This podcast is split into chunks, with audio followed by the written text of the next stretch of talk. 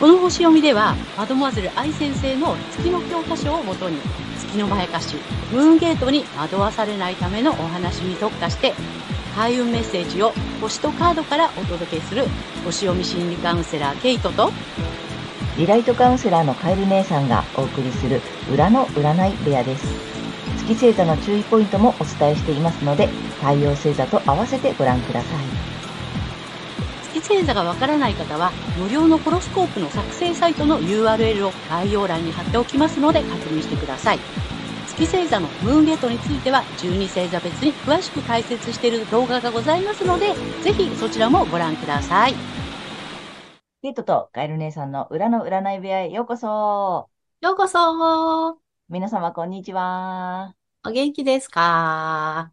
はい、えー今日は10月15日、天秤座の新月のね、星読みとカードリーディングをお送りいたします。まずはね、ケイちゃんに星の動きをお願いいたします。はい。えー今回の新月は天秤座21度、2ハウスというところで起こってきます。えっとですね、2ハウスは財政とか財産、金融市場、国内取引など、えっとね、経済とかね、お金に関わる領域になります。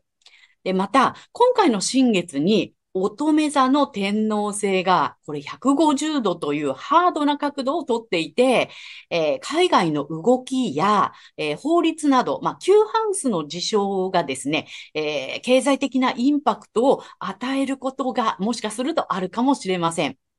えですが、えこの新月の21度は、まあ、リラックスとか落ち着き、癒しの力などがキーワードになっていて、え心を充足させるような生活、性質というような意味があります。そして、えーアセンダントは乙女座で、えーこの乙女座のルーラ、まあ、支配星である水星は、新月と4度しか離れておらず、今回の重要なキープラネットになると思います。で、これがね、まだ発展していない成長の可能性を持っているものがどう広がるかを模索するという意味合いがある、えー度数にありますので、経済的なインパクトがもしあったとしても、まあ落ち着いて、えー今後の成長の可能性を考えていくという流れになってくるかもしれません。また、この新月とね、水星っていうことで、三天体が密集していて、この天秤座のですね、えー社交とか調和とか、パートナーシップという意味が強調されそうです。そして、え個人的にはね、収入に関わることも含めた、えー自分の能力や自己価値などに、まあ、自信を失ってしまうようなことがインパクトを伴って起きるかもしれません。えーですけれども、前回の満月で、えー保守的な心と創造性、クリエイティビティですね、のバランスをとってやってきて、今回は、えー心を充足させるとか、癒しの力を発揮することなどが促されて、えー気持ちもそちらに向かっていきそうです。はい。大まかな流れはこんな感じです。はい、ありがとうございます。ありがとうございます。なんかあれだね、全体的にはすごい、また、まあ、インパクトがなんかあったとしても、うんまあ、乗り越えていける感じの星の配置みたいな。うん。落ち着いた方がいいよっていう感じかなって。あーなるうんうん。うんだから個人的にもあれだよね。あの、そういうさ、ちょっと癒しの力とかさうん、なんちょっとそ外側行きの、内側戻りのみたいな感じ。そうね。ねうん。そういった意味でバランスっていうこともあるかもしれないよね。ね。その、てんあの、乙女座からこうやってきて、うん獅子座で内出しの、乙女座で見直しの、ちょっとバランス取りましょう、内側も見ましょう、みたいなね。自分と外のバランスとか、なんか陰と陽とかね。ね。なんかそんな感じの季節来たのかなっていう感じだね。はい。はい。ということで、ちょっと、皆様、はい、あの、ここで新企画登場です。パフパフ。ちょっとね、あの、リクエストをいただいてまして、まああ私たちりがとうございます。ありがとうございます。あの、私たち特にこの月の欠損をね、あの、なんていうの、詳しく解説したいので、まあ、うんと、星読みだけじゃなくってね、月の欠損っていうことで、あの、ちょっと特化してお話ししているので、ぜひね、まあ、わかりやすい例題が欲しいっていうね、リクエストをいただいて、もし、まあ、有名人とか芸能人とか著名人とかね、うんで、こうわかりやすい例題があったら、教えていただけませんかっていうリクエストをね、ありがとうございます。ありがとうございました。そんな、あの、ご要望をいただいたので、ちょっとやってみようと思うので、第1弾、はい。はい、始めたいと思います。はい。で、ねえっとね、今回は、えっと、ケイちゃん、どなたをはい。えーとですね。まあ、著名人の方で、出生時間がはっきりしてないとなかなかこのね、月って限定しづらいので、出生時間がはっきりしてる方っていうところでね、今回は福原愛さんをね、ちょっとね、うん、あの、まあ、例題と言ったら失礼なんですけども、お話をしたいかなというふうに思っています。あの、卓球の愛ちゃんね。そうそうそうそう。うん、はい。ね、ちょっと少し前にニュースになったりしてたのでね。そうだよね。うん。まあ、ほらね、国民的にはね、ちっちゃい頃から知ってる愛ちゃんにね。そうなの。幸せになってほしいよね。そうなんです、そうなんです。でね、これがやっぱり月にちょっと囚われちゃったせいなのかなっていうようなね、そんなところでね、あの、お話ししていきたいと思うんですけども、えっ、ー、とね、彼女はね、え月がね、獅子座の6度というところにあります。うんうん、そしてロックハウスっていうところにあってね。で、太陽はサソリ座の8度、8ハウスというところにあります。で、えー、今日ね、ちょっとまた新しくね、えー、情報を、あの、お伝えしたいんですけども、えー、ドデカテモリーというのが実はありましてですね、うん。例えばそのね、獅子座なら獅子座なんだけども、えー、ホロスコープは360度円になっています。で、えー、12星座なので、一つの星座30度ずつね、こう分かれてるのね。で、その30度ずつの中の、えっ、ー、と、2.5度ずつをまた12に割ってみたいな感じで、で、実はその獅子座の中に獅子座以外のフレーバーも入ってるよ、みたいなね。うん、その度数によってあるんですね。で、愛ちゃんの場合は、えっ、ー、と、獅子座の、えー、6度なんですけども、ドデ、ドデカテモリーは、えー、天秤座。だから、天秤座の要素が入っている、えー、まあ、月の獅子座さんっていう感じなんですね。はい。で、このね、月っていうのは、え、まあ、0歳から7歳が年齢期というふうになっていますので、え幼少期という意味もあるんですね。で、月は無意識感情習慣とかね、あとは、その今言った、え、幼少期。あとは、えー、母、母親とか妻っていう意味合いもあります。あと、大衆性とか人気っていうね、意味合いもあったりとか、えっ、とね、養育、養育者との関係性っていうね、意味合いもあったりするんですね。はい。なので、えっと、だからね、え獅子座の月なので、まさに、そのね、あの、天才卓球少女として、ね、あの、この月の年齢期はもう輝いて、もう注目を浴びてたじゃないですか。国民的にね、あの、国民的にその天才卓球少女みたいな感じで、え注目と賞賛を浴びていた。で、なおかつ、まあ、お母様がね、もう、こう、コーチとしてね、あの、愛ちゃんこうやる、や、まあ、やるとかって言って泣いてたりね、うん、してっていうことで、まあ、お母さんがちょっと、こう、獅子座の意味合いの、こう、支配的に、えー、なってた意味もあるのかなっていうね。そんな感じがあるんですね。で、えっ、ー、と、このね、だから、まあ、結婚されて、まあ、太陽のね、このサソリ座を輝かせればよかったのかなと思うんだけども、この獅子座のイメージで、えっ、と、天秤座の意味するパートナーシップのバランスを取ろうとして、もしかしてうまくいかなかったのかなっていうそんな感じがしています。で、獅子座はやっぱりリーダーだったりとか主役だったりとか賞賛とか注目を浴びるっていうね。うん、そんな感じ。それをだから旦那さんとの間でそういうバランスを取ろうとして、えー、かえってこううまくいかなくなっちゃったのかなっていう。そんな感じがしています。で、本来だったらね、まあ太陽が、えっ、と、サソリ座で、ドテカテモリーは水、あの、水亀座。で、えー、8ハウス。で、このね、太陽が、えー、冥王星と4度しか離れていないので、これね、あの、本来なら血縁関係とか、えー、セクシャリティを含む、その、パートナーとの深いつながりの中で、まあ、独自性だったりとか、圧倒的なカリスマ性っていう形でね、発揮できていたのかなっていう。それがまあ月にとらわれて、まあ太陽が隠れている状態なので、この太陽って女性の場合はね、えっ、ー、と、お父さんとか旦那さんに、え、投影する場合があるので、えー、父親とか、えっ、と、夫っていうね、意味合いがあったりします。だから、まあ、圧倒的な支配性っていう、まあ、こう、冥王星がついてるのでね、この支配的なものっていうのが、あの、圧倒的になってしまって、まあ、こうね、報道で言われてるような旦那さんのモラハラみたいなものがあったのかなっていうね。うん、そんな感じでね、えっ、ー、と、ちょっと読んでみました。うん、なんか、もともとじゃあ、えっ、ー、と、太陽星座は、えっ、ー、と、サソリ座さん。サソリ座さんなの？じゃあの、なんていうの、まあ、パートナーシップとか深い関係とかはさ、得意ではあるんだよね。そうなのね。で、元々のね、その、えっと、ナチュラルハウス、サソリ座のナチュラルハウス、あの、本来いるべき場所みたいなね、ところの8ハウスにあるので、まあ、そこら辺はすごく強調されると思うので。うん。だからすごくこう、旦那さんとの深い関係を、あの、結んでいけば、非常に良かったんだと思うんだけども、うん。で、月星座は、えっ、と、獅子座さんだから、うん。まあ、初期の頃はね、まんま、まんまうまくまんまだよね。うんうん。で、まあでも月星座って7歳までって言ったりもするので、そうなの。その後それを、なんていうの、まあ、こだわる、そのままの状態を維持しようとすると、ちょっと苦しくなったりもするよってね、言われたりするからね。そううまくいかない、それこそ全てを失わせるムーンゲートにつながっちゃうよっていうところだったから、うん、でもまあ大人になってもさ、まあうまく、なんていうの、成長してさ、なんていうの、まあね、いろいろ活躍もしてたからさ、それなりにこう、多分順応、順応はしてたんだけども、うん。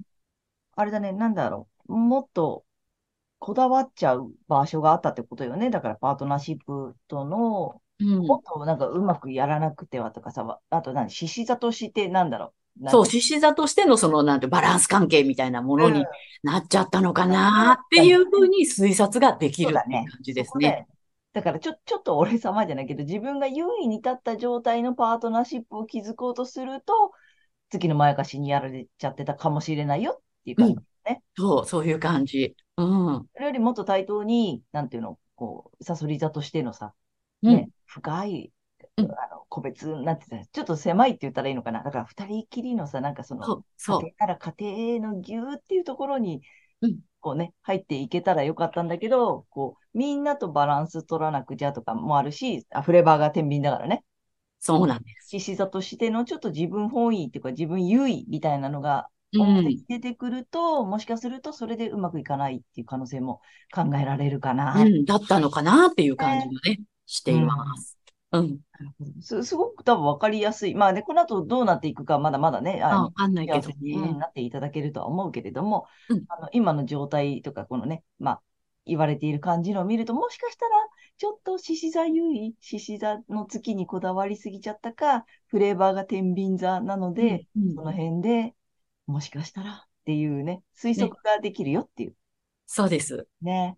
で、月ってね、やっぱプライベートとか私生活っていう意味があるから、えっとですね、あの、身近な人はすごくわかりやすいの。ああ、そうね。うんだからそういうのも踏まえて、えっとね、あの、ご自分の周りのね、うんえっとご家族だったりとかね、うん、その方をちょっと見てもらえるとわかりやすいと思いますよ。そうだね。そうなんだから、い意外とさ、やっぱり、そう、近しい人の、うんなんていうの、癖とかさ、なんかあるじゃない？そういううんのさ。、うん、だから私も毎回言うけど、この私がこの月の欠損に納得したのは、本当ね、周りの人。何回も言うけど。で、あの、皆さんに見せてる表面の顔とかさ、ね、うん。そっちじゃないところ。そっちじゃない方なんだよね。中の人、うん。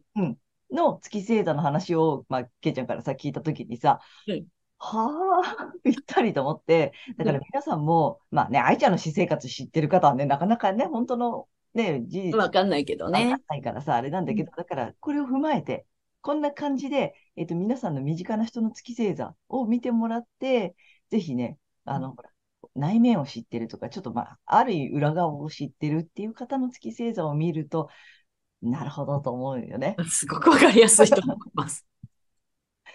はい。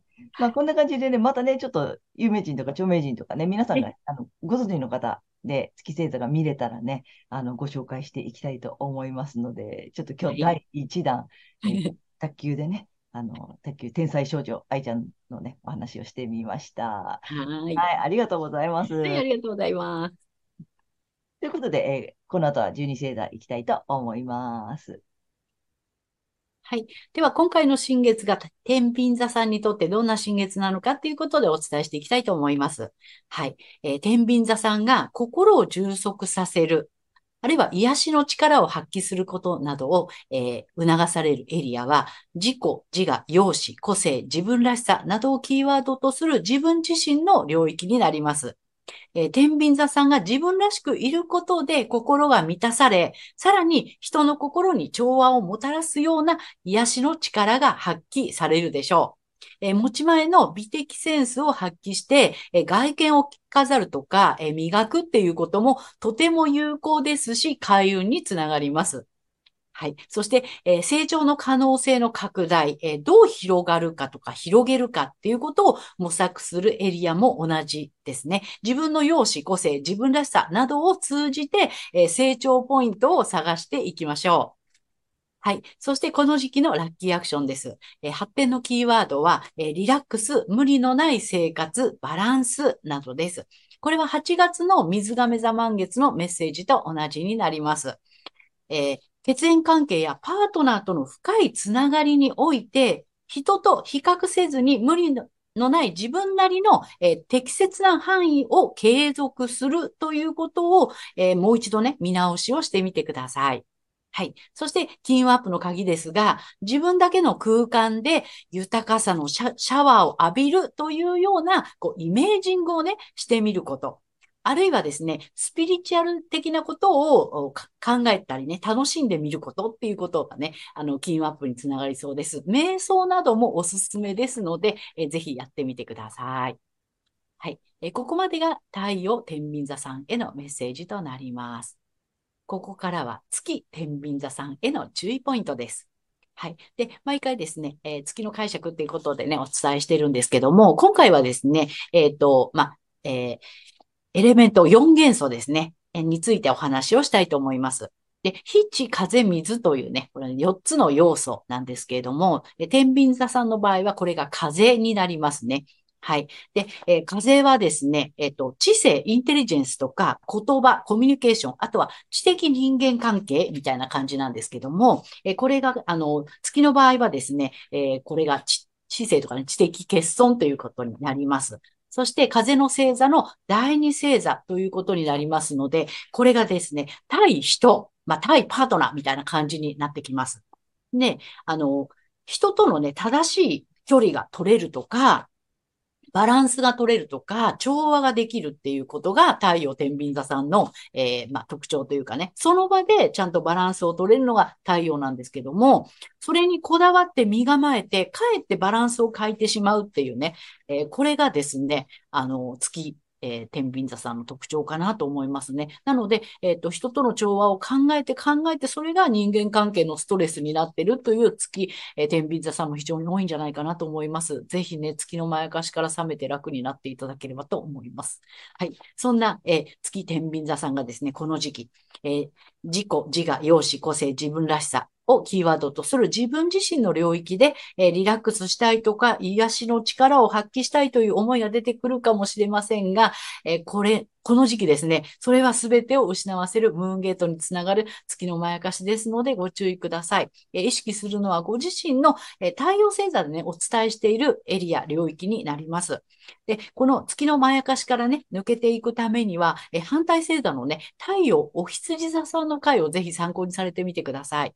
反対星座を活用しますとリセットができますので、え月と太陽が同じという方には特におすすめです。で、この反対星座の活用なんですけども、太陽お羊座さんの回見ていただいて、えーラッキーアクションとかね、えー金運アップの鍵っていうのをこう導入していただければいいんじゃないかなと思います。はい。星読みは以上となります。ありがとうございます。ありがとうございます。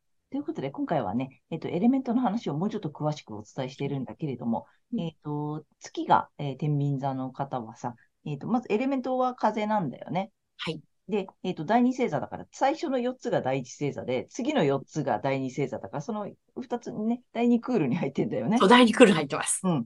で、えっと、だから対人とか、どう見られているかとか、人と、みたいなのが、第二星座の特徴かなと思うんだけれども、でまあ、そこが、えっと、月が天秤座なので、まあ、バランス、調和が取れている人だと思われたい的なね。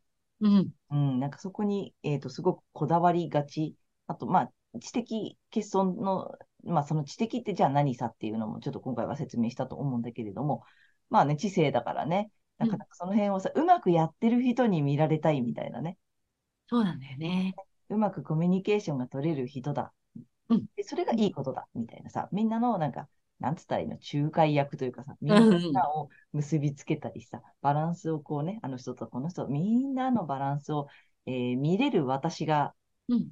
がすごいいいんだよね、みたいに思いがち。うん。そこにとらわれがちってことなので、なんか本当こだわらなくていいっていうかさ、そこを一生懸命やろうやろうとして、なんかムーンゲートにどんどんハマってっちゃうみたいな。そうなのね。それつ、すごいストレスになると思うの。うん。そうそう。で、さ、考えなくていいって言っても、多分、む無意識だからねそう。そう、ついやっちゃってるみたいな。月って無意識を担当しているので、自分ではそんなつもりがなくても、意外とやってたりすることが多いんだよね。そうなの。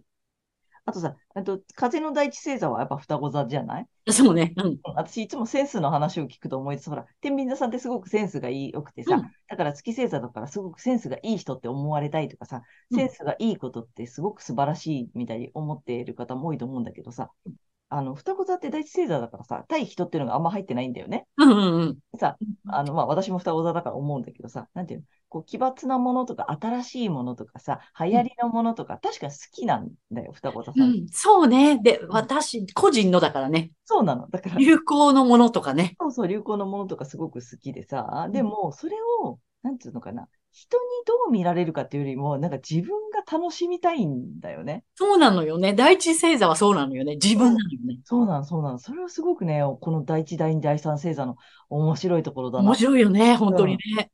だから人はあまり巻き込んでないんだよね、やっぱり。うん。そうそうそうそあとほら、社会にどう思われてるかとか、第三星座のね、全然持ってないからさ、うん。うん。なんか、私がすごく最先端のものを手にしてウキウキしてるっていう感じ。うんで、第二星座の風に行くと、なんていうの、セセンスがいいって思われたいわけじゃない、やっぱりさそう。なの。で、人、人にどう見られるかっていうところ、きっとね、重要なんだろうなってね、思う。そこでやっとセンスっていう言葉が入ってくるんだなって思う。うん、ああ、そうだね。うん。そう。だからさ、双子座さんもセンスが悪いわけではなくってさ、なんていうの、そういう意味では敏感うん、そうね。だけど、なんていうの、その、センスとかバランスを、って結局やっぱり人に見られるからそれがわ測れるわけじゃない。そうね。うん、それが入ってないんだよね、第一星座ってやっぱり。うん、うん、そうそうそそこがすごく面白いなと思って。う。そうね。自分基準だからね。そうなの、自分基準しかあんまり思ってない。そう、第第一星座はそうです。なので、第二星座の皆さんは、やっぱり人が入ってくるって、そういう感じの感覚があるっていうのをね、ぜひその辺も、あの、なんていうの、分かってくると面白いよね。うん。うん。なので、その、どういうふうに見られているかとかさ、ば、まあ、バランスとか調和が取れる人、うん、すごく人を感じるよね。まあバランスっていうところでさ、天秤座さんのうん。個性が出るよね。そうん、なので、月星座で、あの、天秤座さんの方はそこに本当にこだわらなくていいし、うんなんかそれができた、できないとダメってさ、自分を責めるのをぜひね、う。うんやめていただきたい。そこに気づいていただけたらと思います。はい。面白かったね。ありがとうございねます。はい。はい。ということで、ここからはカエル姉さんのカードリーディングならぬカードカウンセリングに行きたいと思います。お願いします。はい。ということで、えー太陽天秤座さんに向けてね、えー今回もタロットカード2枚と、あとラストにね、またリアルで1枚引いていきます。えータロットカードいきます。ダダン。お、なかなかね、なんかちょっとお伝えしたいよ。うんうん。えー今回もね、1枚目こっち。はい。うん。で、補足とアドバイス2枚目こっち。いいよね。でね、まあどういうことかなと思ったのよ。で、これね、えっ、と、ペンタクルの6の逆1。はい。うんなので、まさにさ、これ天秤持ってんのよね。本当だね。皆さんさ。で、まあ、どういうことかって、これ、まあ、よく言うのが、これ、施しのカードとか言われたりするので、まあ、聖地だったらさ、みんなに分け与えてんだよね、金貨を。うん、コインをさ、分けて与えてる。の逆位置だから、まあ、よく言われるのは施しすぎ。うん。うん。で、ちょっとやっぱりね、人に偏っちゃってる、周りに偏っちゃってるのかなっていう感じ。うんうん。だから、ちょっとね、で、補足とアドバイスがこっちじゃない？うん。だからね、ちょっとね、自分を満たすのが先なんだよねっていう意味なんだな。うん。ちょっと周りにやりすぎとかさ、お世話しすぎとかさ、うんなんだ、あと期待しすぎっていうのもあるんだよね。なるほど。うん。見返りを求めすぎみたいなさ。うん。だからちょっと打算みたいなさ。うんそういうのも意味すしたりするからさ。あとは本当に単純に優しくしすぎ。ちょっと周りに気を使いすぎとかさ。うんなんか気使っちゃうところもあるじゃない？天秤座そうね。できちゃうんだよね。うん、できちゃうからさ。ちょっとそれより、やっぱりこのカップだしさ、お水ジャバジャバで、まずは自分のカップを満たすこと。うん。本当本当。うんで、やっと溢れ出てくるわけだからさ。うんうん、ちょっとね、この2週間自分優先。うん。まあ、ちょっと先に自分に優しくみたいなさ。うんうん、そんなまに、ず自分の心を充足させていただきたい。そうなん、そうなの。っていうさ、まあ、あの、星読みにもそんなメッセージもあったりするじゃない？今回さ。うん。なので、ちょっとね、自分先、うん、にしてほしいなっていう、面白い組み合わせだなと思って。うん。うん、まさにちょっとね、人より自分を、に優しくしてみてください。はい。ということで、3枚目がね、えっと、久しぶりにちょっと数比のカードをね、はい、そんな天秤座さんに、なんかお疲れなのかもしれないよ。まあそうだね。うん。はい、来たよ。飛んだ。いきます。だだん。お、お、明るいね、12ね番。あ、素直だって。ああ、でもね、内なる自分とつながると来てますよ。あ、本当にそうだね。ちょっと、この2週間、ちょっと自分の要望とかさ、自分の気持ちとかさ、うん。ね、まあ、お休み取りながら、ちょっと自分の、に優しくするためにさ、どうしてほしいのかをさ、ちょっとうん先に自分に聞いてほしいよね。そうだね。本当はどうしたいとかね。うん。ね。うん本。当は休みたいとかさ、本当はやりたくないとかさ、本当は嫌だとかさ、なんかちょっとそんな気持ちをもし拾えたらね、拾ってみていただきたいなと思います。はい。はい。えーということで、カエル姉さんのカードカウンセリング以上となります。ありがとうございました。はい。